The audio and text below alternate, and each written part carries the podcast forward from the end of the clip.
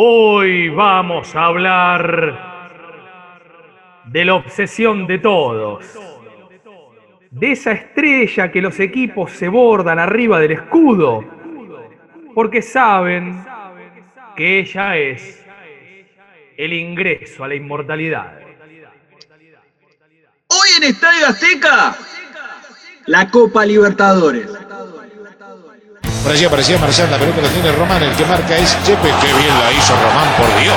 Este es Román, sigue Román, lucha Román, la tiene atada Román. Gran clima de alegría se vive en el aeroparque de la ciudad de Buenos Aires a la llegada de los componentes de estudiantes, poseedores por tercera vez de la Copa Libertadores de América. Para nosotros en aquel momento fue muy especial, fue muy importante haberla ganado.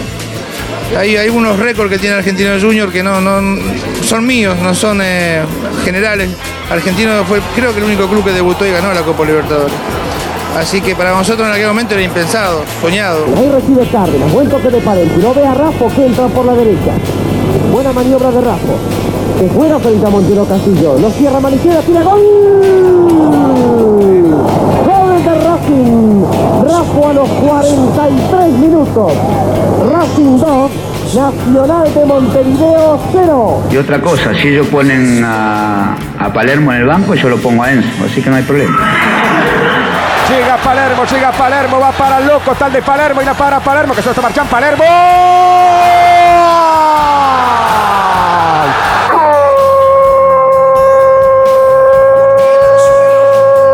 Independiente Burruchaga recibió el pase mágico, el toque mágico del Pocha. Independiente de América 1, Gremio 0. Y me parece que esta noche una vez más hay que sacarle el sombrero al Rey de América. Gordo, gordo, gordo, Ortigosa, la metió adentro. No seas sonso, cuídate un poco. Si no parás vas a reventar balada para un gordo. En la noche Flores, Ortigosa a los 36 minutos del primer tiempo. Ganamos la final más soñada del mundo. Y no la vamos a olvidar jamás.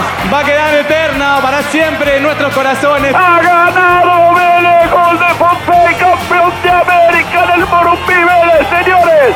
El fútbol argentino de pie. La vuelta olímpica la di solo porque me agarró, no sé si había sido Quique Walsh, no sé quién, para ponerme a hablar la cancha y los jugadores dieron la vuelta olímpica y me quedé solo en banda. ¿Y la di, sabe por qué?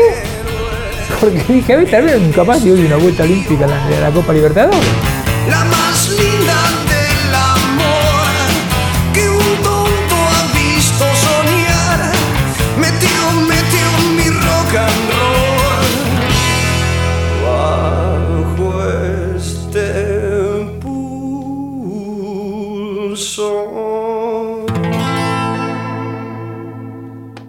Federico Yáñez, sea usted bienvenido al programa más maravilloso del universo.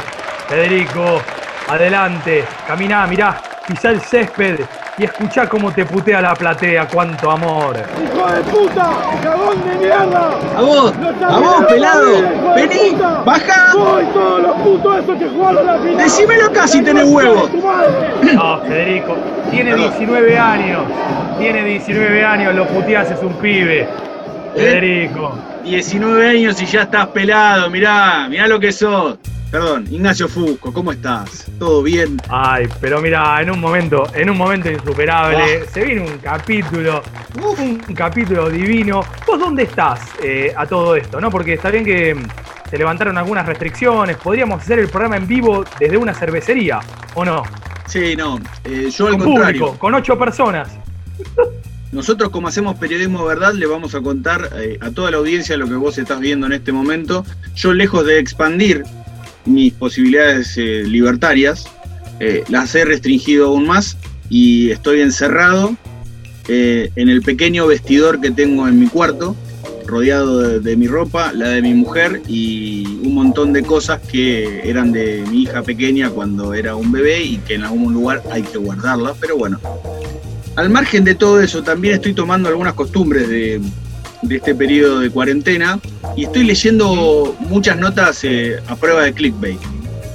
Entonces, Eh, perdón, eh, podríamos explicar en, en lenguaje, en lenguaje neutro, de ser posible, ¿Qué es un clickbait? Clickbait suele decirse a aquella nota con un título canchero que obliga a la psiquis de cualquier ser humano a darle clic en pos de entrar a esa nota que, por ejemplo, dice cuál es el nuevo refuerzo de tal equipo cuando ese refuerzo no era más que un jugador que volvía de un préstamo. Entonces, O sea, eh, clickbait es periodismo argentino. más Federico. o menos, sí, bueno, lo que, lo que tenemos. ¿Cómo definirías tu estado de ánimo según un plato de comida? Es muy buena. Eh, a ver, mi estado de ánimo. ¿Y, y vos qué, qué tengo que decir? La comida, obviamente. Tipo Por ejemplo, una yo pizza hoy- con palmito, ¿viste? Una cosa rara. Ah, Yo ¿cómo estás hoy? Dale, ¿cómo Yo estás? estoy, eh, eh, yo hoy me siento como si fuese un revuelto gramajo, algo así ampuloso, calórico, mm, que va para adelante, que, que te permite una sutileza como puede ser una arvejita. O sea, no hay nada que me haga sentir más poderoso que eso. Muy bueno. Eh, yo hoy estoy pizza fría de hace cuatro días. Porque está, el está allá al fondo, olvidada, pero cuando la tenés en la mano, es lo mejor que hay. ¿Viste? ¿Viste? Hay que saber Eh. el lado positivo. Te anotamos. Muy bien. El- yo estoy, ¿sabés qué? Viste que hace poco mm, fueron los 100 años de la radio, hace Sí. un par de semanas. Así que desde entonces yo me, me vine acá a la terraza del edificio, que es donde está el Zoom. Bien. Hay una parrilla, hay también un sector que lo alfombraron con césped sintético. Así que ahí como subimos con el nene a jugar a la pelota, pero ahora estoy solo, o sea, con lo cual estoy acá desde entonces. Eh, obviamente en homenaje a los locos de la azotea, así que quería hacer un estadio azteca en lo más alto de mi edificio. Así que si escuchás viento, maestro, es justamente porque, nada, es la, la situación en la que estoy. Tengo vista la cancha de Vélez, ¿eh? Bien. Vivo en Liniers. Sí, las luces apagadas, un dolor, pero bueno. Linda cancha, ¿eh? ahí he visto de fútbol, rugby, recitales, me acuerdo a Papo tocando con los piojos un 25 de mayo en plena lluvia, no, un hermoso lugar.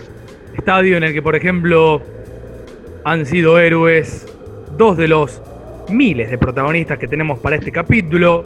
José Luis Chilaver, Carlos Bianchi, obviamente Turco Asad. Y creo que eh, uno de esos está en mi banderín, Federico. Oh. Tengo mi banderín. Por favor. Tengo. Uh, pará, pará, pará, pará, pará, pará que se me voló, pará. ¡No! Pará. Esperá, no, pará, vení. Ah, acá está, ah, ah. Uh. ¿Viste cuando pisás, viste cuando se te cae, se te cae el, el billete de dos pesos que lo pisás y se va abajo un auto? Porque aceleró, ¿viste? Sí, tipo igual- Gino Clara y se te fue. Igual no lo tomes a mal, se te cayeron los años porque no hay más billete de dos pesos. Tampoco existe más el equipo que voy a nombrarte en mi banderín. El banderín tiene una fecha, 23 de junio de 2004. Y tiene esto en Virome, ¿no? Eh, el 23 de junio de 2004 está impreso, ¿no? Eh, después abajo dice La Bombonera, que es el estadio donde va a debutar la selección argentina de Lionel Scaloni, porque el mundo es eso que está en pandemia mientras Lionel sigue siendo el entrenador de la selección argentina. Igual, eh, yo a esta altura no me jugaría a decir que va a debutar ahí. Yo ya me imagino una eliminatoria a la vieja usanza, dos zonas de cinco, sede neutral, todo contra todo en 40 días y siga, siga. eh. Uy, qué lindo. Y qué lindo llegar al repechaje, ¿viste? Para jugarlo Eh, con, sí, Nueva Nueva Zelanda. Sí. Entonces tenemos junio del 2004.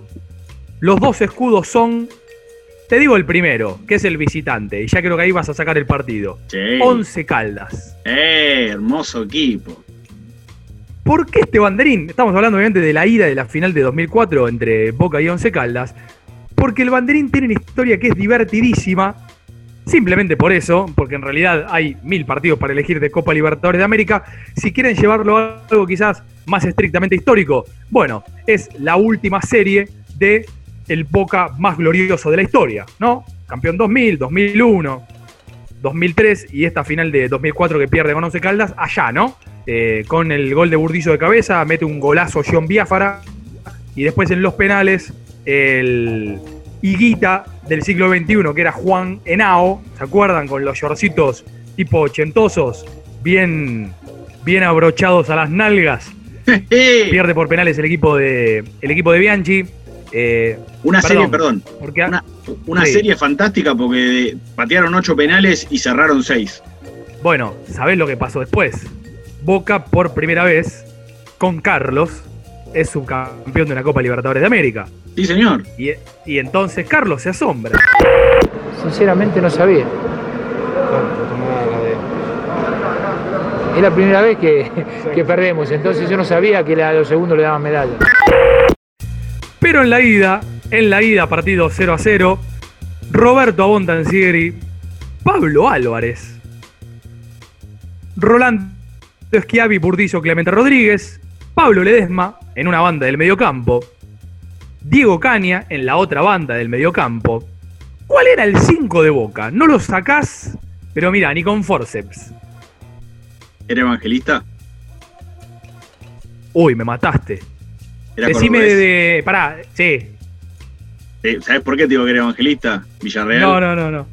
Porque ¿Por vos qué? lo llamabas, tenía el contestador, esos celulares que tenían como característica 402, que te iban derecho al contestador para decirte, diga su nombre. Entonces vos lo llamabas y decías, Federico Gianni. No te contestaban, te decían, deje un mensaje y decía, hola, yo soy Javier Villarreal, déjame tu mensaje después de la señal y no te olvides que Dios te ama. Siendo imperfecto, aún sin merecerlo, Dios me ama. El 5 de Boca era Villarreal. El enganche de Yarley, arriba Guillermo Barros Esqueloto y, y Chipi Barijo. Pero ¿por qué te cuento esta historia? Porque en un momento del partido sucede el motivo por el cual elegí este banderín. A los jugadores colombianos, Fede, les habían dado unos energizantes para que los tomaran despacito, viste, con agua durante la merienda, ¿no? Cada uno hace eso, pero hay un jugador que no toma ese energizante, que es John Biafara que fue la final, de la, la figura de alguna manera de la final. Pero cuando llega al estadio, el chabón, alterado, ansioso, sacado, ¿qué hace? Chorea un par de sobres sin que los vieran lo- lo- lo- los médicos del plantel y se los toma todos de una, ya en el patio de la casa de Román. O sea, como un Viagra que no te, la, no te la ponía dura, sino te ponía todo en estado de exaltación. Claro, pero ¿cuál era uno de los efectos colaterales de estos energizantes, Federico? Que si te tomás todos juntos, cuando salís a jugar en la bombonera una final de la Copa Libertadores de América, sucede lo que para le informa a Luis Fernando Montoya en una pausa del partido. Mister, necesito ir al baño. ¿Hacer pis? No, maestro. Eh, Boca se venía. Boca se venía. Boca se venía. Ahí está, diría Mariano. Y Luis Fernando Montoya le contesta, ya cuando se había acercado un montón de veces, necesito ir al baño. Y encima es genial porque como que él iba para el lateral y mientras tanto acomodaba a sus compañeros en la mitad de la cancha por el tema, viste, que no dejara ningún hueco porque era el 5 del equipo. Hasta Sí. que Luis Fernando Montoya le contestó, cagate ahí, después te cambias. Muy bien, muy buena historia. Entonces, durante el primer tiempo, John Biafara, ¿qué hizo? Se relajó, ma, estamos en cuarentena, relájate, ya está, ¿qué va a hacer? Entonces jugó durante un par de minutos del primer tiempo, todo manchado de sí mismo. ¿No? En lugar del mapa de calor, era como el mapa del olor. ¿no? ¿No? A ver, ¿dónde estuvo Biafara en el primer tiempo? Y pensar que por las hemorroides de Poncio se hizo tanto y por esto tan poco. Mirá, entonces, viste los clubes que ahora inventaron esto de ponerse leyendas a sí mismos, tipo, bueno, Vélez, que lo tengo acá cerca, el primer, eh, el primer club en ser un gran club, eh, Racing, el primer grande, y todo eso, bueno, la bombonera, el primer estadio, en el que un jugador se cagó literal, ¿no? Hablamos además de, Boca tiene la mayor em, racha invicta de local en la historia de la Copa Libertadores. No le pudieron ganar durante 37 partidos a, a Boca, pero lo más divertido, y acá viene el remate de mi banderín, obviamente que ele- elegí el banderín por esto, ¿no? O sea, Boca, Bianchi, Villarreal, no me importa nada, pero el tema es ¿Dónde está ahora John Biafara? En los calabozos de la Dijín en Bogotá pasará su primera noche el exjugador de la selección Colombia, John Biafara, señalado de integrar una banda de narcotraficantes colombianos. Estados Unidos lo pide en extradición. En un avión de la policía llegó a Bogotá el exjugador de fútbol John Biafara. Lo acompañaban los otros detenidos en la operación, entre ellos el jefe de la banda conocido con el alias de la vaca. Biafara, que según la DEA era conocido con el alias de El Futbolista, negó los señalamientos en su contra. Yo soy inocente. Muchísimas gracias a las emisoras de la Patria Grande, nuestra queridísima Colombia. En la investigación, el alias de Biafara era el futbolista. ¿no? O sea, tenés que ser obvio. Dale, deja de joder. Con la cantidad de apodos que se pueden poner, eh, participaba el 5 de 11 Caldas del clan del Golfo. ¿no? Lo detuvieron Fede con un cargamento de apenas 2.500 kilos de marihuana, ¿no? O sea, 28 Wow. millones de dólares. A ¿Quién no ver. tiene eso en su casa? Ah, eh, Una plantita, dos plantitas, 2.500 kilos, bueno, un poco más, un poco menos. Claro, viste, los tweets de Patricia, ¿no? Eh. Desmontamos una cadena de narcotráfico y eran dos macetas. Eh, y así que bueno, ahora está en Estados Unidos, bueno, investigado porque producía ah, los estupefacientes y además también coordinaba las rutas, ¿no? Así que bueno, eh, de la Copa Libertadores de América a Breaking Bad. Anda caliente el cartel, al respeto le faltaron. Hablan de un tal Heisenberg que ahora controla el mercado. Te doy mi banderín, te juro que está limpio. Muchas gracias, sí, sí. A ver.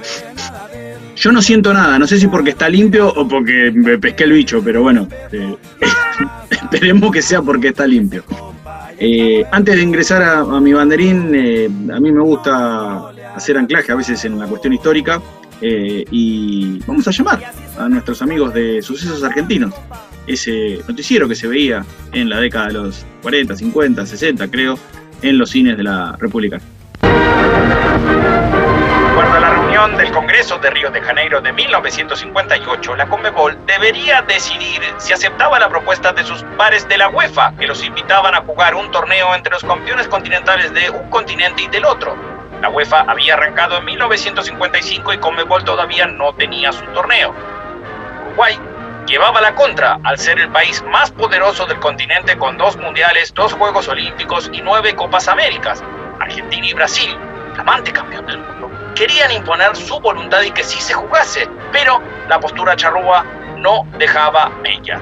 Al año siguiente, en el Congreso de Buenos Aires, finalmente Conmebol aprobó la creación de la Copa de Campeones de América. Y en febrero de 1960 se decidió el reglamento y quiénes la jugarían.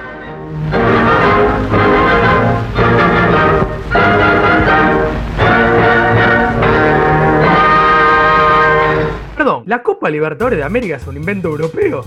Sí. No, La- si, me voy. si la final de finales de la Copa Libertadores se jugó en Madrid, ahora te tenemos que contar que el origen de todo esto fue una propuesta de la UEFA. Lo cierto es que antes de la Copa de Campeones de América, porque Copa Libertadores se comenzó a llamar en el 1964, hubo cinco antecedentes de torneos, lo que fue la Copa de Campeones del 47, la Copa Tie Competition entre argentinos y uruguayos, la Copa de Honor Cusenier, qué delicia, la Copa Aldao y la Copa Campeonato que se jugó una sola vez en el 23 cuando San Lorenzo le ganó al Wanderers de Montevideo. Pero ya que estamos en Montevideo, por ahí viene mi banderín. Bien, espera, yo igual te digo, todavía me están dando sopapos en el rincón para levantarme, ¿eh? No, no puedo creer que. Yo dije, bueno, la Intercontinental sí fue una propuesta europea. Pero que la Copa Libertadores de América, en realidad. O sea, inventaron las Libertadores para usarnos, para ganarnos las Intercontinentales. Sí, igual al principio era, te- estuvo bastante parejo. ¿eh? Bueno, bueno. Eh, Ganaba un poco uno, un poco otro, pero bueno, sí, fue una, fue una idea europea la Copa Libertadores que terminó, terminó calando. En realidad, eh, fuera de broma, los uruguayos no la querían jugar porque decían, no, loco, nosotros somos los más, los más grosos, entonces no queremos. Ahora, cuando quisieron, pasó esto. 19 de abril de 1960, Estadio Centenario, estadio futbolero por antonomasia. De un lado, el Peñarol de toda la vida, el equipo uruguayo que representó al país en esa primera edición. donde hubo solamente siete equipos. El representante argentino fue justamente San Lorenzo, campeón de 1959. Ya lo dijimos en su capítulo, pero te voy a volver a correr. Momento, ¿quién quiere ser millonario? ¿Quién jugó el primer partido de San Lorenzo en la historia de la Copa Libertadores? Ignacio Fusco, minuto en el aire. El hombre que merece ser el protagonista de la próxima serie de Netflix y ser la serie más vista del año que viene, Federico. Carlos Salvador Vilardo. En ese momento teníamos un técnico que era terrible, día, ¿no? Riguroso, riguroso. Y se jugó un partido y ganamos. Sí. Un miércoles. Sí. Entonces hubo una reunión en una- en una habitación y dijo, bueno, muchachos, que se quiere casar, se casa eh, este domingo, lunes o martes, o se casa el año que viene. ¡Qué monstruo! Pero ¿cómo? Ahora, y por la Copa Libertadores. Ah, claro, está bien. Se jugaba en enero antes. Claro. Y era diciembre. Claro. El último partido clasificamos y bueno, no, casi todos llamaron. ¿Te querés casar? ¿Te querés casar? ¿Te querés casar? la mitad se quiso, la mitad se, la mitad se casó. Fue el jugador número 12 en ese partido, entró en el segundo tiempo, no hubo más cambios, pero el doctor estuvo en ese primer partido. Pero ese fue el primer partido de San Lorenzo. Este es el primer partido en toda la historia de la Copa Libertadores. Decía, de un lado Peñarol, del otro lado el Jorge Wilstermann o Jorge Bilsterman de Bolivia. El aviador. Exactamente. Y mi banderín obviamente es el de Peñarol. Luis Maidana, William Martínez, Milton Alves da Silva, alias Salvador, Santiago Pino, Néstor González, Walter Aguerre, Luis Cubilla, de quien vamos a hablar en un rato, Carlos Abel Linaza, Juan Eduardo Hover, Alberto Spencer y Carlos Borges, dirigía técnica y tácticamente Roberto Escarone. ¿Y por qué me dirás, elegí esto? Sí, por un lado porque fue el primer partido en toda la historia de la Copa Libertadores, efemérides que a mí me gustan y mucho. Sí. La segunda, porque Peñarol ganó 7 a 1. Ah, bueno, tranca. Y la tercera, porque Alberto Spencer, delantero ecuatoriano, quizás el máximo jugador que ha dado ese país, no hizo uno, no hizo dos, no hizo tres, Ignacio. Hizo cuatro goles. ¿Pero Ah, por tranca. qué? Vos decís, sí, ya hacer cuatro goles amerita que sea un banderín a tener en cuenta. Pero ¿sabés por qué? A ver. Porque desde el primer partido en la historia de la Copa Libertadores hasta el día de hoy, septiembre de 2020, Sí. 60 años después, 61 ediciones de la Copa Libertadores, repito, desde el primer partido hasta el día de hoy, Alberto Spencer es el máximo goleador en la historia de la Copa Libertadores de América. Tiene 54 goles y nunca nadie, ni siquiera en esos primeros torneos, lo pudo empatar. Siempre fue el número uno desde el primer partido de, que existió en este torneo. Voy a colgar tu banderín eh, acá en la terraza de mi edificio. Va a flamear el banderín, ¿no? Como corre. Y bueno, San Lorenzo de Almagro eh, le gana a Bahía, el representante brasileño. Pasa a semifinales, obviamente los partidos eran ida y vuelta, como son las llaves ahora. Y entonces sucede algo que fue quizá el inicio de la maldición de San Lorenzo de Almagro. Juegan semifinales con Peñarol. 1 a 1 en Uruguay. 1 a 1 en la Argentina en cancha de Huracán. Juega San Lorenzo de Almagro. Y el tercer partido, que obviamente eh, debía jugarse en un terreno neutral, por guita, o sea, San Lorenzo aceptó guita a cambio de jugarlo en Uruguay. Con lo cual, dos de los tres partidos se jugaron justamente en Uruguay. De alguna manera, en la historia se lee que San Lorenzo Almagro regaló esa Copa Libertadores de América porque no, no le interesaba demasiado quizás pasar a la final. Y entonces, en 2014, contra Nacional de Paraguay, en el estadio en el que nació el viento, como decía el bambino, en el nuevo gasómetro, el enorme Turco Hueve recordaba el maleficio que había comenzado en el 60 y se hacía añicos en el 2014. La pelota va al costado y al lateral. Lateral de San Lorenzo, la putísimo campeón de América. Va a salir desde el fondo, desde el lateral, el equipo azulgrana de Boedo. Va a ganar San Lorenzo.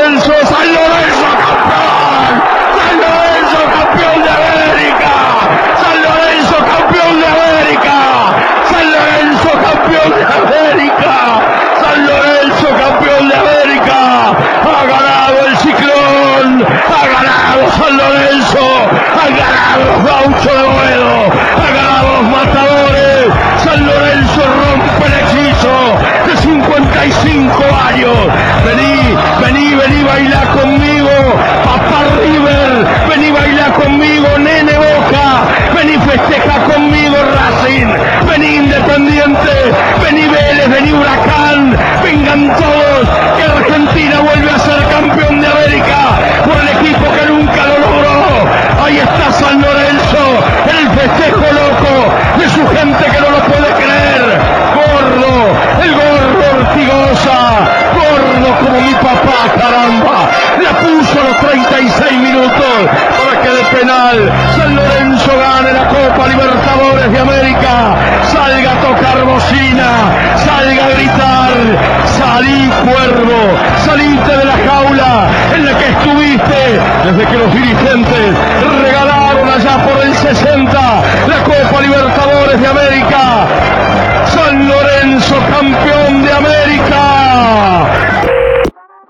Durante muchos años hubo definiciones a partido, a un tercer partido, porque incluso no corría la cuestión de, gol de visitante, ni, ni, ni siquiera de diferencia de gol.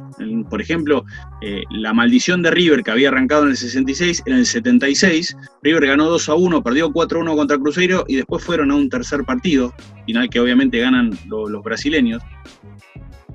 Pero del mismo modo que si no hubo un mejor final para lo que fue las definiciones a partido de vuelta con un River Boca, Boca River en 2018. La última vez que hubo un partido de desempate en una final de Copa Libertadores fue en 1987. De un lado, el América de Cali de Julio César Falcioni, de Tigre Gareca, de toda esa generación colombiana bancada a fuerza del dinero del narco, en este caso el cartel de Cali, porque el cartel de Medellín bancaba el Atlético Nacional, que sale campeón justamente dos años después, en 1989. John Jairo Treyes, Palomo Zuriaga, Andrés Escobar, nada. Qué lindo. Y el rival de América de Cali en esa final fue Peñarol, justamente. Van a un tercer partido a Santiago de Chile. Perdón, eh, Peñarol tiene la camiseta más linda de todo el continente americano. Eh, yo creo que Peñarol. Con San Pablo. San Pablo, Flamengo, Y Peñarol, Gremio. Gremio.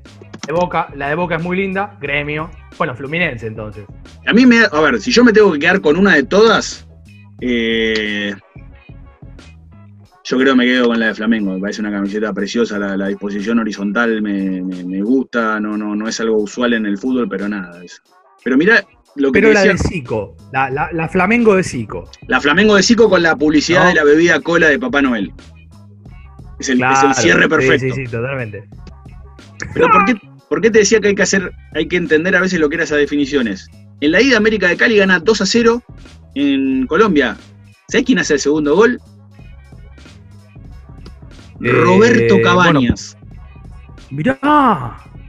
En la vuelta, en Montevideo, Peñarol gana 2 a 1. Perdía 1 a 0. Empata Diego Aguirre, ex, ex entrenador de Sí, San Lorenzo. obvio.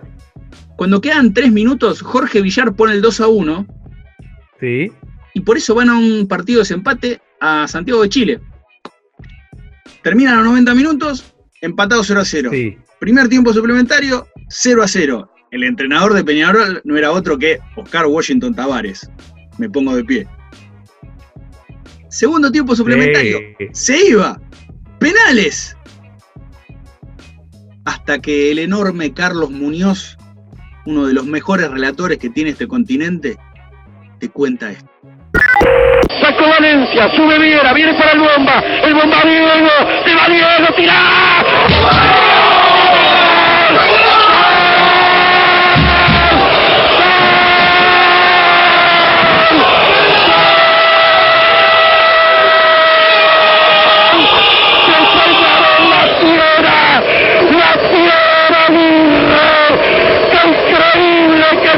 los uruguayos, por Dios, qué increíble, tengo ganas de gritar y no puedo, tengo ganas de saltar y no puedo, tengo ganas de llorar y no me salen las lágrimas, porque así somos los uruguayos, porque así somos nosotros, porque así somos los charrúas. Qué lindo, por Dios. Qué belleza. Cuando había gente en los estadios y se escuchaba el ambiente. ¿Te acordás? A mí me, eh, me- me pasa algo, no sé si te sucede lo mismo. Ayer, por ejemplo, a la noche, mientras eh, me puse a ver una película, me, me quedé tomando algo solo en el living, enganché justamente la final de Madrid.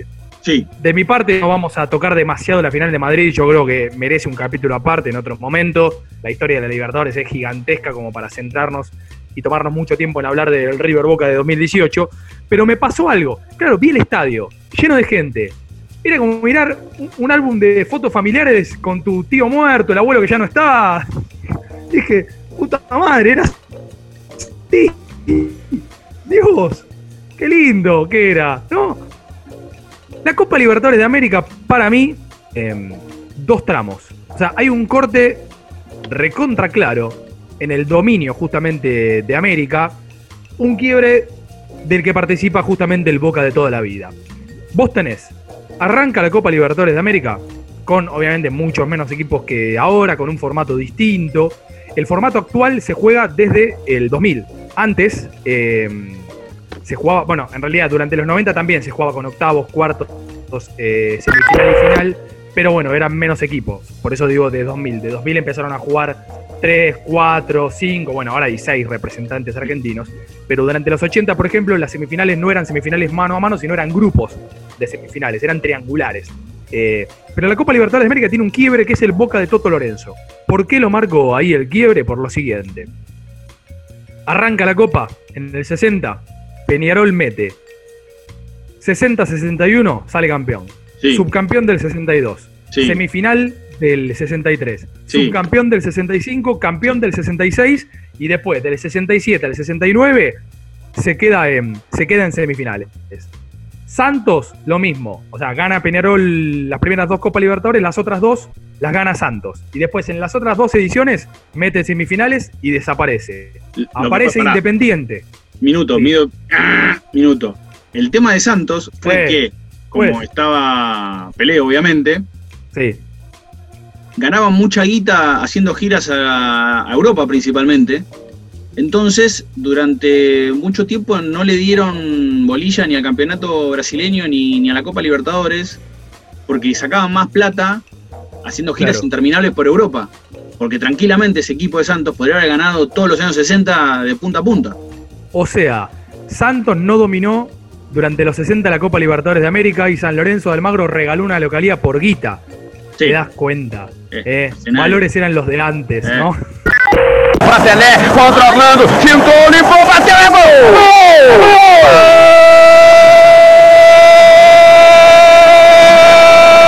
Gol do Santos! É dele, é de Pelé! Como sempre, a marca registrada: Pelé, Pelé, Pelé! Camisa 10, Santos 2, Boca 1. Tenías Peñarol, Independiente, eh, perdón, Peñarol, Santos. Aparece Independiente, también 64-65, sale campeón. Entonces vos tenías equipos que ganaban una copa y ganaban la otra generalmente. Hasta que en el 77-78 aparece Boca, que es el último bicampeón hasta casi estos tiempos. Estudiante juega sus primeras tres Copas Libertadores de América y gana las tres. O sea, hasta que el Boca de Toto Lorenzo gana 77-78, Peñarol y Santos bicampeones. Estudiantes, tricampeón. Independiente, único equipo de la historia que ganó cuatro Copas Libertadores consecutivas. Desde el 77-78, el bicampeonato de, bueno, Gatti, Sanabria, Salinas. Desde ahí hasta acá, el San Pablo de Tele Santana, 92-93, el Boca de Bianchi, 2000-2001. Y el River de Gallardo estuvo a dos minutos. No, nada más. Es, más, quiebre, es un quiebre, pero recontra claro. En los últimos 30 años de Copa Libertadores de América, obviamente la historia cambió completamente y es mucho más, eh, quizá difícil, no repetir un campeonato. Es más, en ese equipo de Toto Lorenzo juega, eh, podríamos decir, el señor Copa Libertadores. Sí, Francisco Sá, que entre Seis 72 y el 78, 72, 73, 74, 75, 77 y 78, las primeras cuatro con Independiente y las otras dos con Boca, le dieron el título en exclusividad del jugador con más Copas Libertadores ganadas en toda la historia. Lo siguen abajo de él dos de sus ex compañeros, uno el Chivo Pavoni, el otro el Bocha, Ricardo Enrique Bochini, como hay que nombrarlo, que tienen cinco. Pero eh, Sa quizás no es un personaje que esté muy en, en aquel que no conozca, con esté tan metido en el mundo del fútbol, pero seis Copa Libertadores. Seis. Eh, Pancho Sá jugaba en la línea donde nace la fórmula para ganar la Copa Libertadores de América. Independiente contra todo lo que la gente opina, digamos, de- del paladar negro famoso que habla del gusto del hincha y todo. Bueno, disfrutaba de que tenía un buen equipo que jugaba bien, pero aparte de eso, nosotros teníamos un equipo que tenía una defensa fantástica. La misma defensa durante cinco años. Yo, perdón, eh, amantes de todo esto, disculpen. Acabamos de decirles eh, que la Copa Libertadores de América la inventaron los europeos y que Independiente, el paladar negro, mm, ponele, fake news, más o menos. Disculpen, pero nos debemos a la verdad. Eh, Eduardo Comiso, Pancho Sá, el zurdo López y el Chivo Pavoni. La defensa de la que hablaba justamente Pancho. Como la remera de Mercado Maidana Funes Mori Bangioni. Más o menos. Bueno. Más o menos, una cosa así. Algo que una vez le, le discutí a uno de mis amigos que, que, que es hincha de River, que si vos ves las dos defensas de los equipos de Gallardo, campeón de la Copa Libertadores, claramente la de Madrid era más talentosa que la de Tigres. La diferencia es que la de Tigres te hizo ganar la Copa Sudamericana y la Copa Libertadores mucho más que lo que te la hizo ganar la, la de Madrid. O sea, Mercado, Maidana, Funes Mori, Bangioni fueron mucho más determinantes para esos primeros dos años del Gallardato que Montiel, Maidana, Pinola y Casco, que técnicamente son superiores. Pero bueno, el River, el River de Gallardo nace en una serie contra Estudiantes de La Plata, Sudamericana 2014, esas series que River, ahora no recuerdo el resultado de la ida, River creo Ganó que 2 había ganado 1. 3 a 2 y ganó 2 a 1 y estaba perdiendo en el Monumental. no, La vuelta. la vuelta, o sea, River gana 2 a 1 en La Plata, que empieza perdiendo con un error, un, error no De forzado de Ramiro Funes Mori. Y en la vuelta empieza ganando, se lo da vuelta a estudiante con un penal de Carrillo y aparece Rodrigo Mura.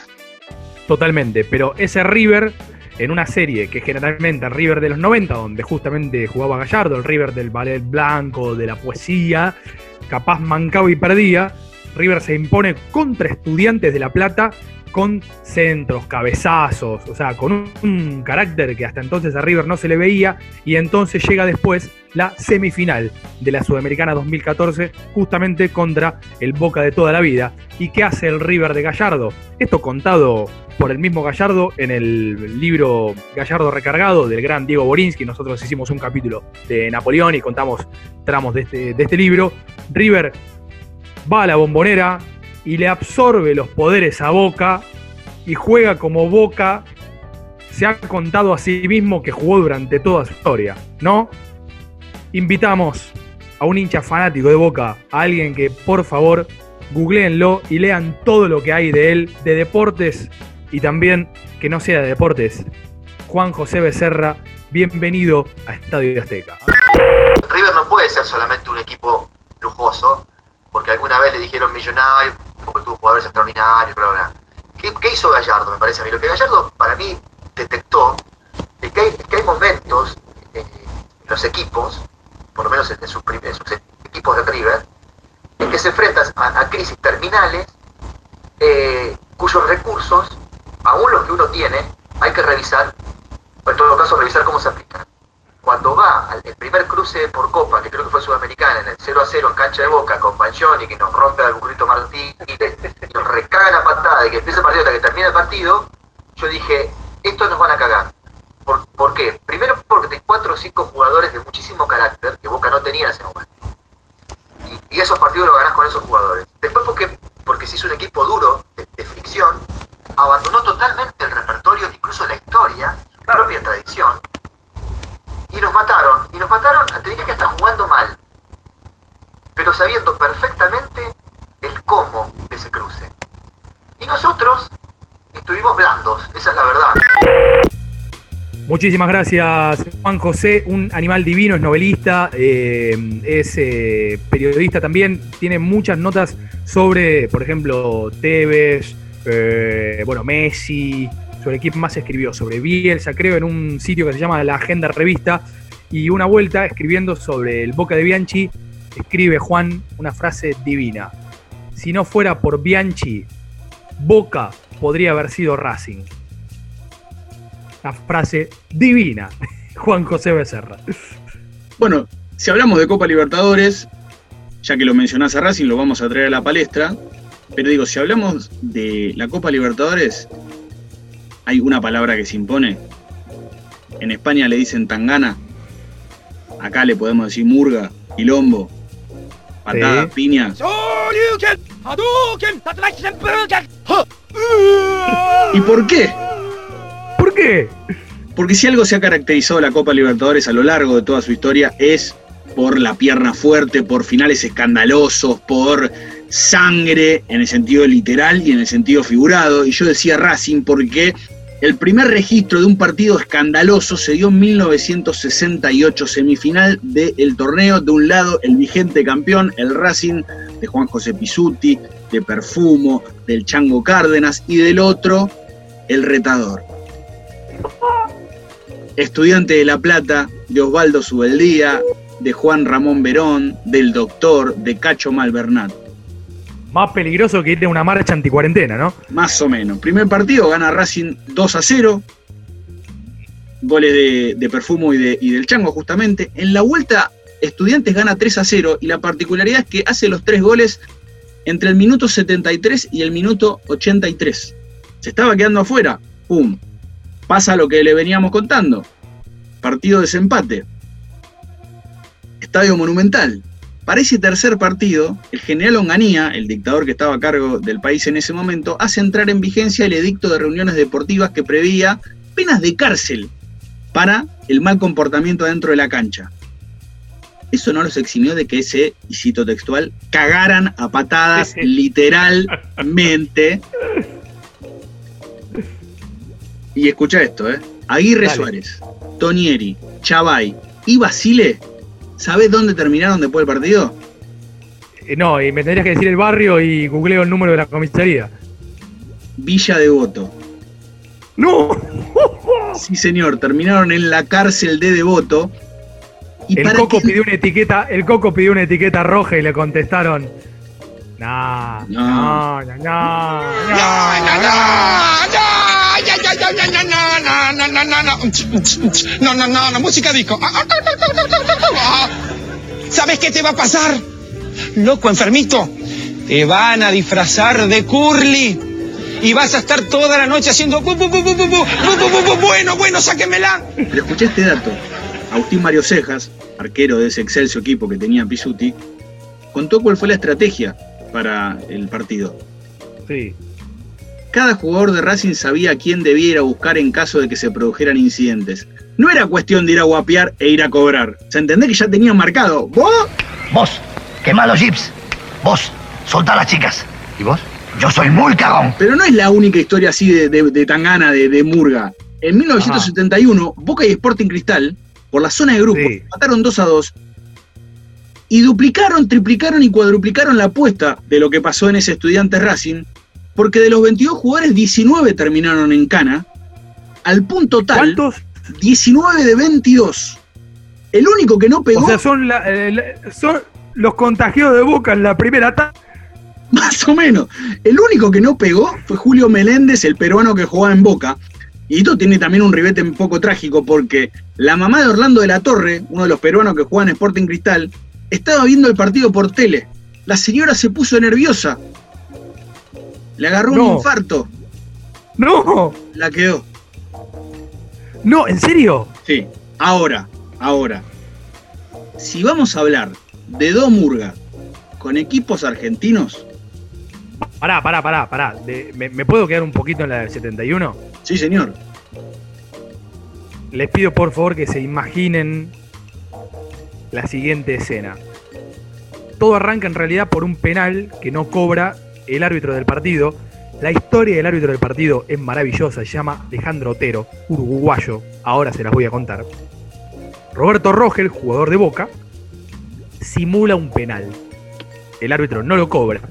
Y entonces ahí, ya medio sobre el final, el partido iba, iba 2 a 2. estamos ya en los últimos cinco minutos del, del partido y ahí como que se empieza a caldear el ambiente. Año 71, en el 69, en la bombonera, Perú había eliminado a Argentina de. O sea, le había impedido a Argentina clasificar al Mundial del 70, digamos. Ese es más o menos el contexto. Y esta es la escena que se tienen que imaginar. El Chapa Zunié corriendo a un jugador peruano que se llamaba Alfredo Gallardo con el banderín del córner. ¿Cómo le contestó amablemente con un burofax el jugador peruano? Con una voladora, maestro. Aquí está lo que tenía que suceder, observen ustedes. Se dio la tradición. Aquí en Boca Juniors se repite nuevamente. Esto no puede ser, sinceramente desagradable y sobre todo los dueños de casa cometiendo esta clase de anormalidades. Vean cómo consiguen a Gallardo. No, esto no puede ser. En Boca Juniors, lamentablemente, señoras y señores, la tradición no se podía perder. Y otra vez el tristísimo espectáculo que ya criticamos cuando la clasificación de Perú. ¡Qué Cabrera! Observen ustedes, Cabrera, Palacios. Otra vez, público extraño también se mete a la cancha agrediendo a los jugadores peruanos. Yo creo que la Confederación Sudamericana, de una vez por todas, debe intervenir para prohibir esta cancha para partidos internacionales. Nuevamente la colaboración del Dial de la Patria Grande. Muchísimas gracias a la transmisión peruana del momento. Hay que suspender esta cancha eh, para partidos internacionales, decía el narrador peruano. Lo más divertido sucede después. Se acerca un oficial de policía, de civil, al vestuario del árbitro. Todos los jugadores ya en cara, ¿no? El árbitro uruguayo Alejandro Otero. ¿Quién es el árbitro? Pregunta. Yo, dice Otero. El culpable es usted. Si cobraba el penal se evitaba todo. Muy bien. Pero, pero si el jugador se cayó solo, le contesta Otero. Usted está detenido e incomunicado. ¿Qué le contesta el árbitro uruguayo? Yo soy policía. Alejandro Otero, el hombre que expulsó a 19 jugadores en la bombonera en un partido entre Boca y Sporting Cristal en la Libertadores del 71, era algo más que policía, Federico. Era el jefe del Departamento de Inteligencia y Enlace de la Policía de Uruguay. O sea, era el responsable de investigar, detener, encarcelar y sacarle data a los tupamaros. Papito, qué lindo. O sea, encima en- hay una nota muy buena de Ariel Bargache en Tiempo Argentino con la historia de Alejandro Otero y después, por favor, lean el libro 38 estrellas de Josefina Licitra, que es la crónica de la mayor fuga de la historia de una cárcel de mujeres y ahí cuenta más o menos la historia de los tupamaros y el árbitro de este partido era un comisario que un- sí, no, no tanto, porque de hecho la CIA interviene justamente para atrapar tupamaros. Y él no quería que la CIA se metiera mm, justamente en su trabajo, ni tampoco torturaba a nadie. Algo que en ese momento era como un GIF, ¿viste? Era una cosa facilísima. Y el tipo, claro, eh, era árbitro en Uruguay. Y una vuelta va el jefe de policía y le dice, esto lo cuenta Bargache en la nota de Tiempo Argentino, oiga, a usted los tupamaros lo van a matar en cualquier cancha, anda regalado, sin custodia, le van a pegar un tiro. Y entonces eh, Alejandro Otero le contesta, mire, yo dentro de la cancha no tengo custodia, pero tampoco la tengo, la tengo afuera. Ahora, yo como policía gano 200 pesos por mes. Y haciendo de payaso en un estadio más de 300, más lo que me pagan en dólares cuando dirijo en el exterior. ¿Qué tengo que dejar? Así que bueno, no sé si cobró un plus por estar preso en la Argentina, ¿eh? pero le mandamos un abrazo grande. eh, nos ha dejado hace un tiempo, Alejandro.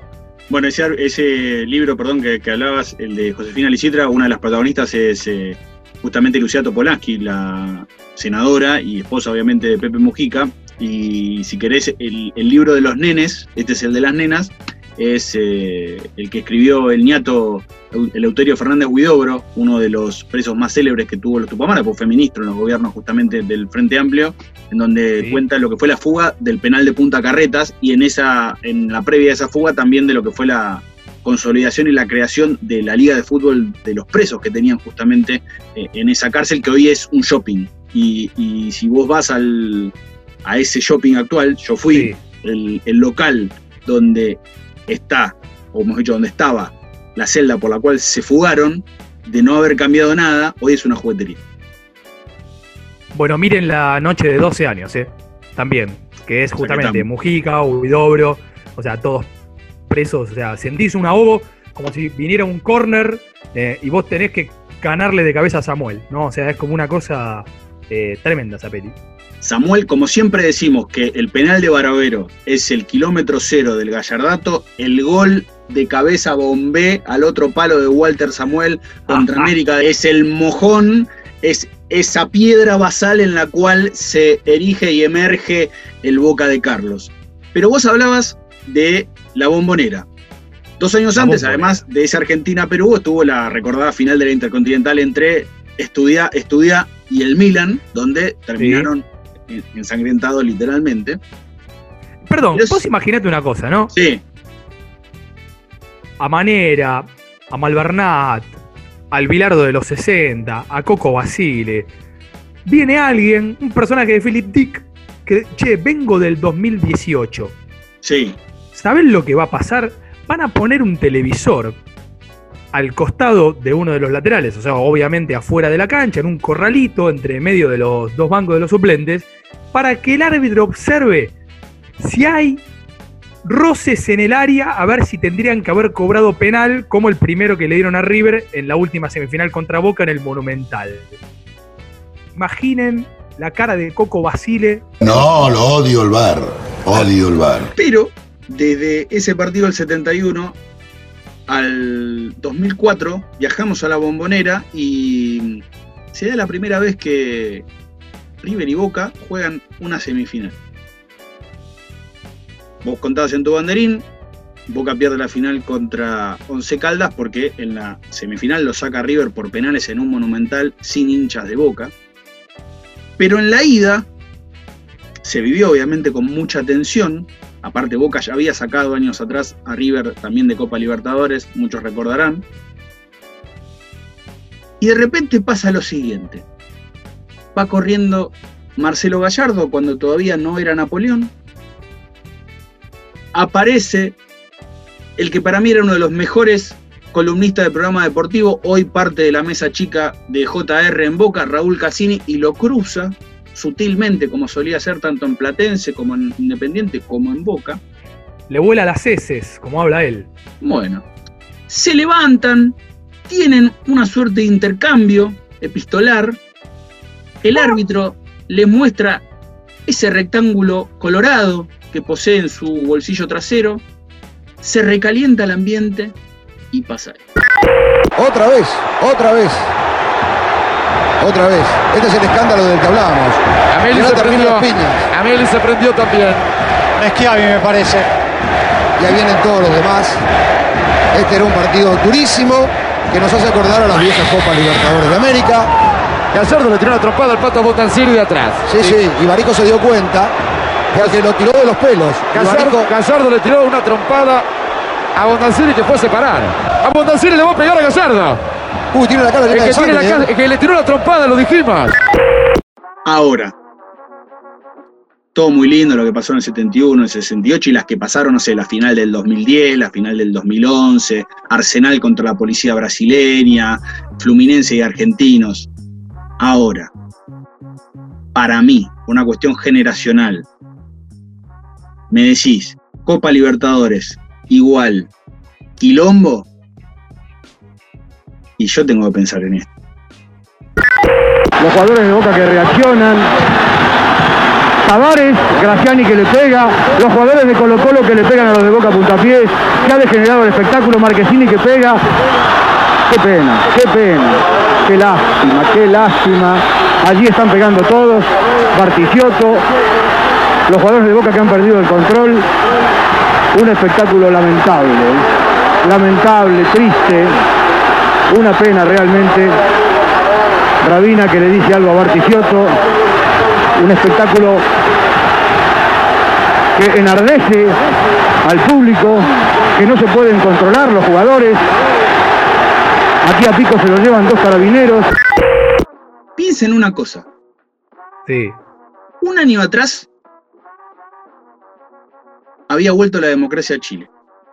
Tres años atrás habían hecho un referéndum para ver si Pinochet seguía o no. Pinochet era senador vitalicio. Los carabineros de Chile, reíte de la bonaerense en ese momento. No, obvio. Y la imagen, quizás ya que te cierra todo, es un perro, un ovejero alemán mordiéndole el culo al mono Navarro Montoya. Un Colo Colo que vale aclarar, le gana las semifinales a Boca, había perdido 1 a 0 en la ida, había hecho un gol el murciélago Graciari, el mejor apodo del mundo. Gana 3 a 1 en Santiago y después le gana la final al Olimpia de Luis Cubilla, segunda vez que lo nombro, en breve lo voy a traer a colación. Bueno, el, el eh, Pancho Sá suele contar siempre que la, la final más difícil para Independiente fue la que le ganan a Colo Colo en el 73, porque justamente en Chile, a meses nomás del golpe de Estado Allende, esa campaña de Colo Colo era una causa nacional. Y entonces jugar en el Estadio Nacional en ese momento era, era durísimo. Para los que nacimos en los 80, momentos, bueno, obviamente el arañazo, Gallardo volvió de la muerte, ¿no? Esto está clarísimo. Eh, volvió a vengarse a sí mismo, es como el cuento de Borges de las dos muertes. Sí. El perro de Colo Colo. Después, yo tengo eh, muy nítido, porque era raro en ese momento ver eso, el tiro libre que le mete Higuita al Mono Burgos, semifinal Copa Libertadores 95 con Atlético Nacional.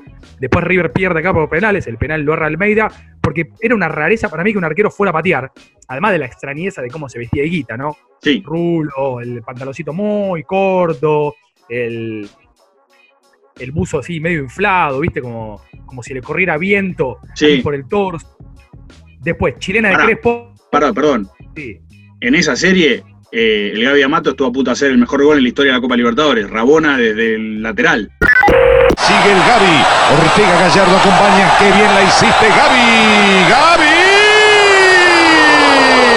Salva Higuita de pie y todos los aplausos, todos son para vos, Gaby. La chilena de Crespo contra Sporting Cristal en el Monumental. Sí. ¿sí?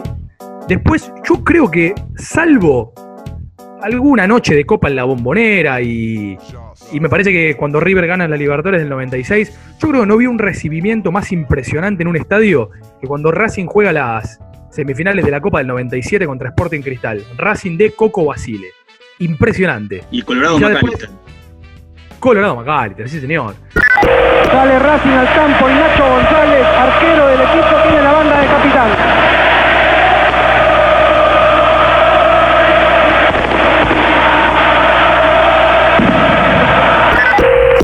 Y después, bueno, ya más acá en 2000 comienza, obviamente, el reinado.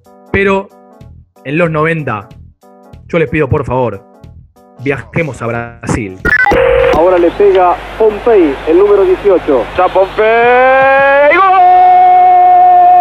¡Vélez campeón de América! ¡Ha ganado Vélez! ¡Gol de Pompey! ¡Campeón de América en el Morumbi Vélez, señores! ¡El fútbol argentino de pie! Vélez Arfield, campeón de América 1994. ¡Qué bien lo tiró Pompey! Clavando la pelota arriba y Vélez se abraza.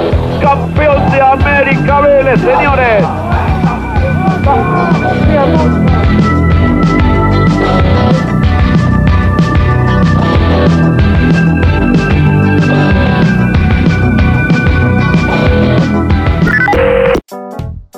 La mayor gesta de los últimos 30 años, ¿no? Que Vélez gane la Copa Libertadores de América.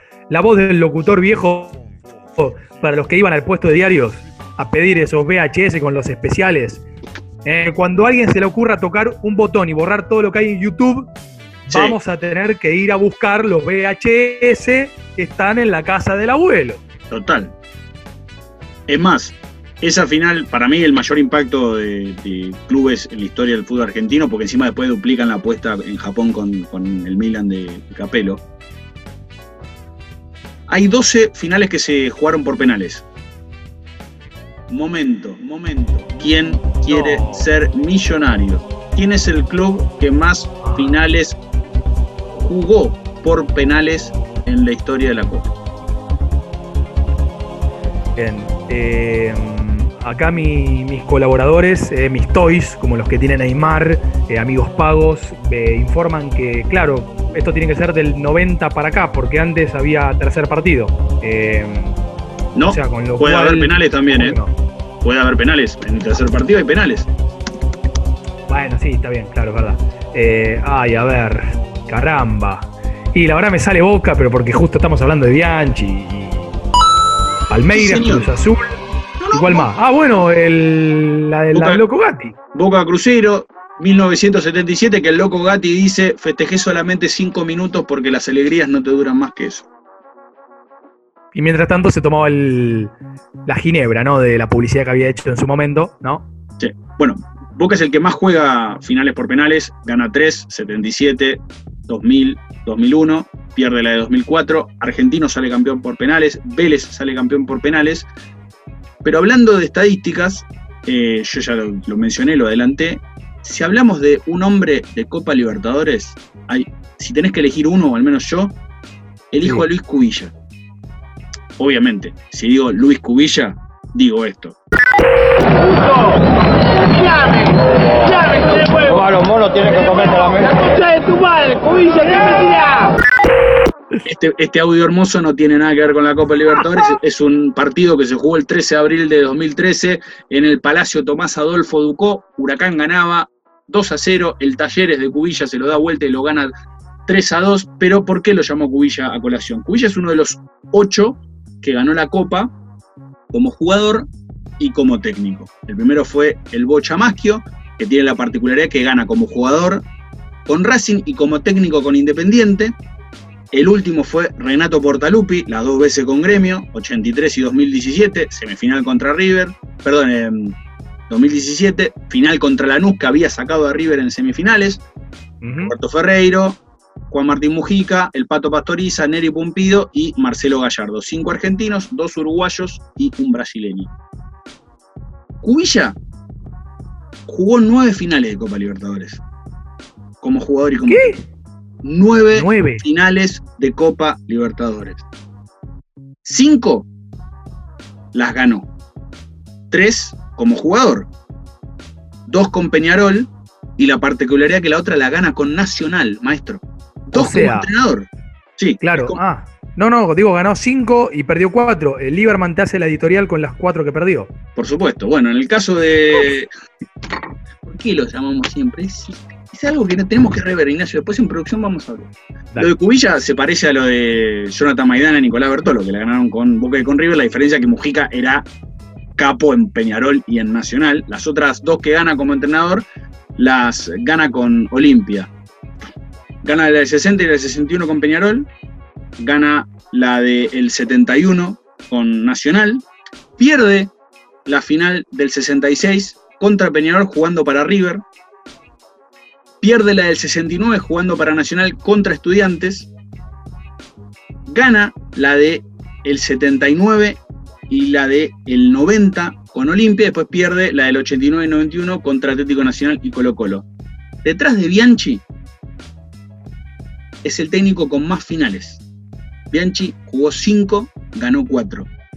Cubilla jugó 4 como entrenador, 79, 89, 90 y 91, ganó 2.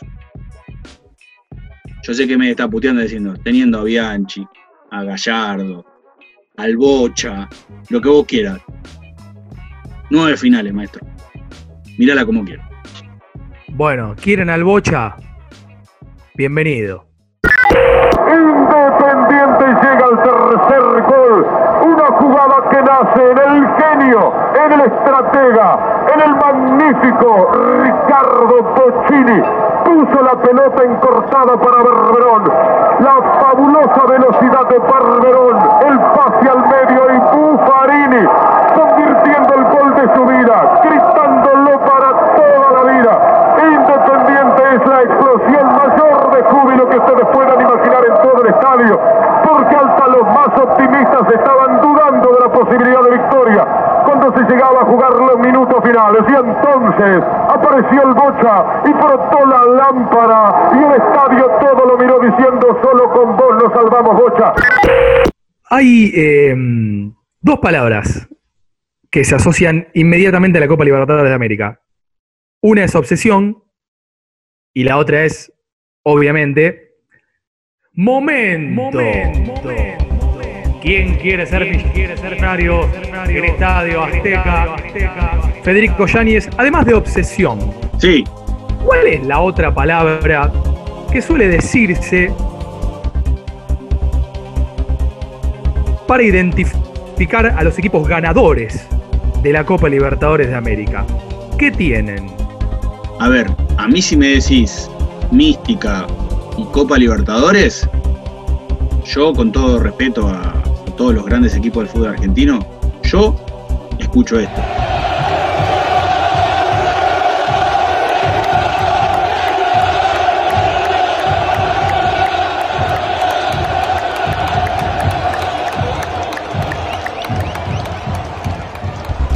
No, no, Federico, no, no. Ah, ¿no? A ver, perdón. eh, una palabra, no, no un cantito, un, Ah. un equipo, que encima está mal escrito, estudian, ¿entendés? Le Ah. faltan tres letras. Pero bueno, estudiantes. ¿Qué es estudiantes? Mística. Muy bien, gran revista. Claro que sí, la publicaba el la- diario Olé. La chica del póster. Ah, pará, estaba re buena, escribía Fabián Casas, Pique Caravario, qué sé yo. No, no, y además Palermo vestido la de del mina. póster. ¿Eh? Palermo vestido de mina. Sí, no, no. el- la- las historias que había en esa revista eran espectaculares. Papá eran revistas largas, salvando las distancias, era como la, la nota larga de Rolling Stone llevada al plano deportivo. Sí, muy linda revista, muy, muy linda revista. Hoy quizás reemplazada de alguna manera por Enganche, ¿no? Sí. Quizá, el único lugar de, más o menos que publica semanalmente donde podemos leer cosas piolas. Eh, bueno, ¿qué es la mística? Tengo una respuesta, no es mía. Ah. Es de la única persona con la que habla Carlos Vilardo, que es Beckenbauer. Viste que Vilardo decía, no, yo si voy a poner a hablar, tiene que ser alguien que esté a mi altura, ¿no? Decía Bien. Eh, antes del Mundial 94, Maturana, cuerpo técnico de la Colombia, que era el Circus Soleil, ¿no? Asprila, Valencia, Valderrama, Córdoba, bueno. Eh, Maturana entra a llamar a los entrenadores grosos del mundo antes del Mundial, ¿viste? Como para, como para asesorarse, como las fotos que se sacaba San Paoli con la oveja Hernández en el predio de Seiza. Bueno. Entonces habla con Beckenbauer y le pregunta, bueno, che, ¿qué onda? Y Beckenbauer le contesta, con ustedes no tienen un buen equipo, pero no tienen historia. Beckenbauer había sido el entrenador campeón del 90 y también había ganado la Copa en el 78 como capitán. Del 74. Y- del 74. Y entonces Maturana le contesta, pero para, ¿cómo no tenemos historia? Si llevamos 17 partidos sin perder, ¿no? Una memoria corta la de Maturana, pero bueno. Y entonces ahí Beckenbauer le explica algo que es maravilloso, que quizá es una posible explicación de lo que es la mística. Historia es aquella cosa que hace que en el momento complicado usted no dé el 100%, sino el 120%. Y esa historia, le dice Beckenbauer a Maturana, no se consigue jugando, se consigue viendo. Usted va a Brasil y cualquiera tuvo un hermano, un primo, un vecino que jugó un mundial. Sí.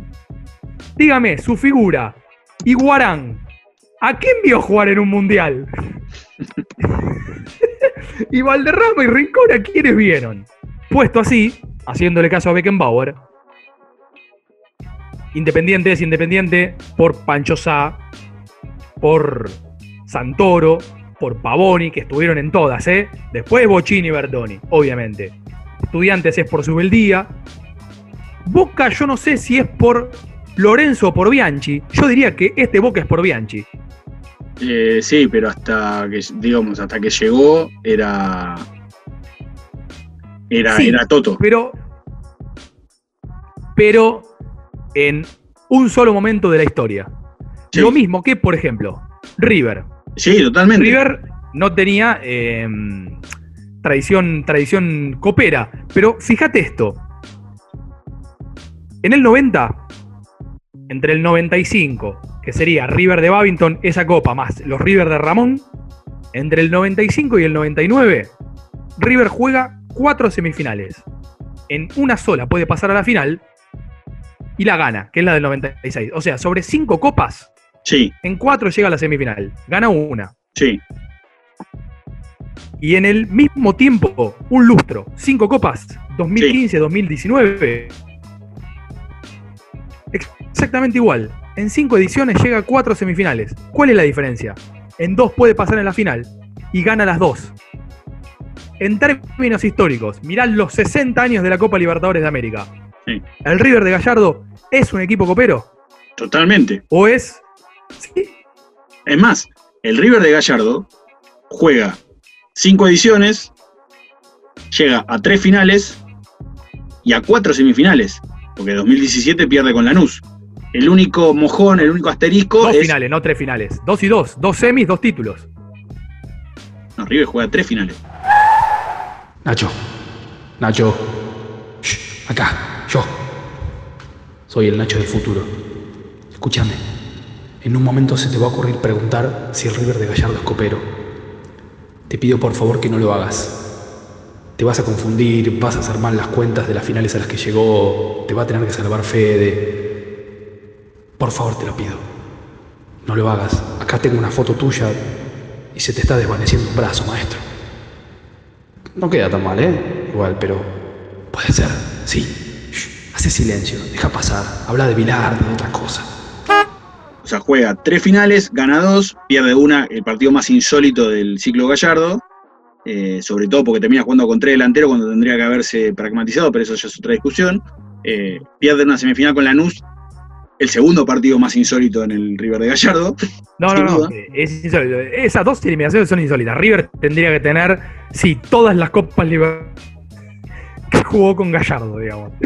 Salvo la de Independiente del Valle, ¿no? Y la otra eliminación es también un partido insólito, la diferencia es que River queda mejor parado, lo que pasa es que apareció la figura de Librado, Ascona, esos héroes que solamente van a vivir del recuerdo en 50 años cuando le hagan la nota diciendo, ¿se acuerda Librado usted el partido con River y el partido con Boca? Pero bueno, hablábamos de mística, hablábamos de copa, y yo te voy a dar un título. Este partido se lo conoce como la hazaña de la plata y también como el día del padre de los botines vendidos. O sea, la, eh, la hazaña de la plata, la, yo me imaginé un, maletín yendo al vestuario del árbitro, perdón, ¿eh? No, no, no, Disculpen por que favor. piense mal de los dirigentes sudamericanos. O sea, No, no, absoluto. Como bien Nacho contaba, durante muchos años las semifinales de la Copa Libertadores se jugaban en dos grupos de tres, donde cada ganador de grupo, en donde entraba justamente el campeón del año anterior, se, jugaban por los quién ganaba el grupo y esos iban a la final. Eh, justamente en ese grupo estaba el campeón del año anterior, que era Estudiante de La Plata, estaba Unión Española y estaba el Barcelona de Guayaquil. Cuando Estudiantes viaja a Ecuador, ganan 1 a 0 con un gol de Juan Echecopar. La vuelta, o sea, el partido que los ecuatorianos visitan La Plata, Estudiantes venía de ser vigente tricampeón, 68, 69 y 70. Debutó en el 68, la ganó y ahí empalmó dos más. Partido de noche, 1 y 57, el viejo estadio José Luis Hirschi. Imaginen toda esa defensa rocosa que te dejaban toda la marca El del León, mundo. miren, el, el León de Fuego que estaba en la presentación del Estadio 1, Sí, bueno, ahí- jugaba de 5 ese día. Bueno, más o menos. La figura del equipo era Alberto Spencer, de quien hablamos al principio del programa. Había vuelto a jugar a Ecuador, desborda por izquierda, tira al centro y aparece Juan Basurco y pasa esto. Ataque del conjunto ecuatoriano. Balón por Basurco, dominado bien para la acción efectiva ahora de Spencer. Golpe para.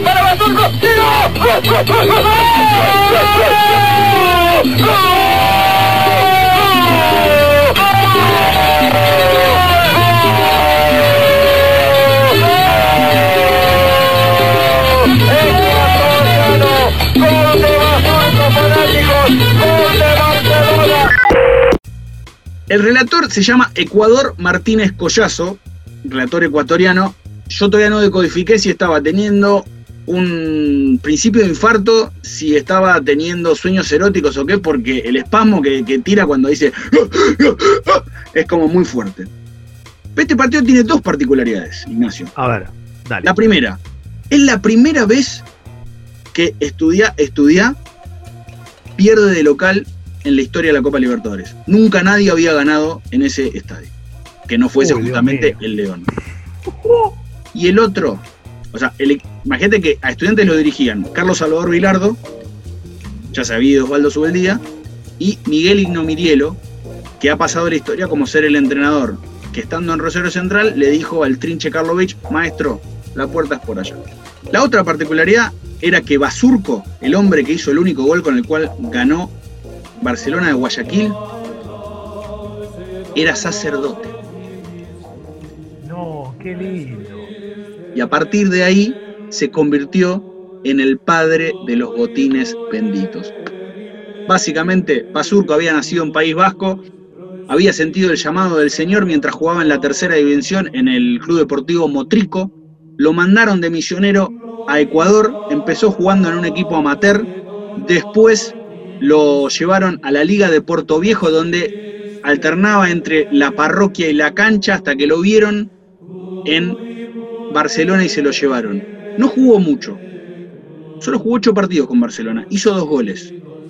Uno fue justamente el gol contra estudiantes. El otro fue en esa misma Copa Libertadores, hubo que jugar un desempate clásico. Barcelona contra Emelec. El que ganaba pasaba a las semifinales de la Copa. Gana Barcelona 3 a 0. El segundo gol lo hizo justamente Basurco. Cuando llegó, el técnico llamaba Otto Viera, no estaba muy convencido y en una analogía parecida al bambino cuando dije pedí un 4 y me trajeron un pomelo, dijo pedí un delantero centro, no un cura. Después gol con Emelec, Basurco no salió más. La historia para que cierre de manera más linda, terminó esa serie, se volvió a, a la parroquia donde estaba, estuvo un año más, se volvió a España, dejó los hábitos, estudió filosofía, tuvo dos pibes, se murió en 2014, pero el tipo sigue siendo el padre de los botines. Puedo, aprovechando que hay un sacerdote, por lo menos su alma, ¿no? Eh, ¿Puedo aprovechar para confesarme? Por favor. Sí. Padre. Buenas. He venido a. Claro, a confesarme. Eh, hicimos un capítulo con Federico Yáñez, eh, un periodista amigo con el que conducimos un programa que se llama Estadio Azteca. Hicimos un especial sobre la Copa Libertadores de América, padre. Y no nombramos en ningún momento a él. Nene se escapó frente a uno, sigue el nene, a ver qué hace nene. Encara como un parque, nene. Encara como un 2 por 4 tiró el gol.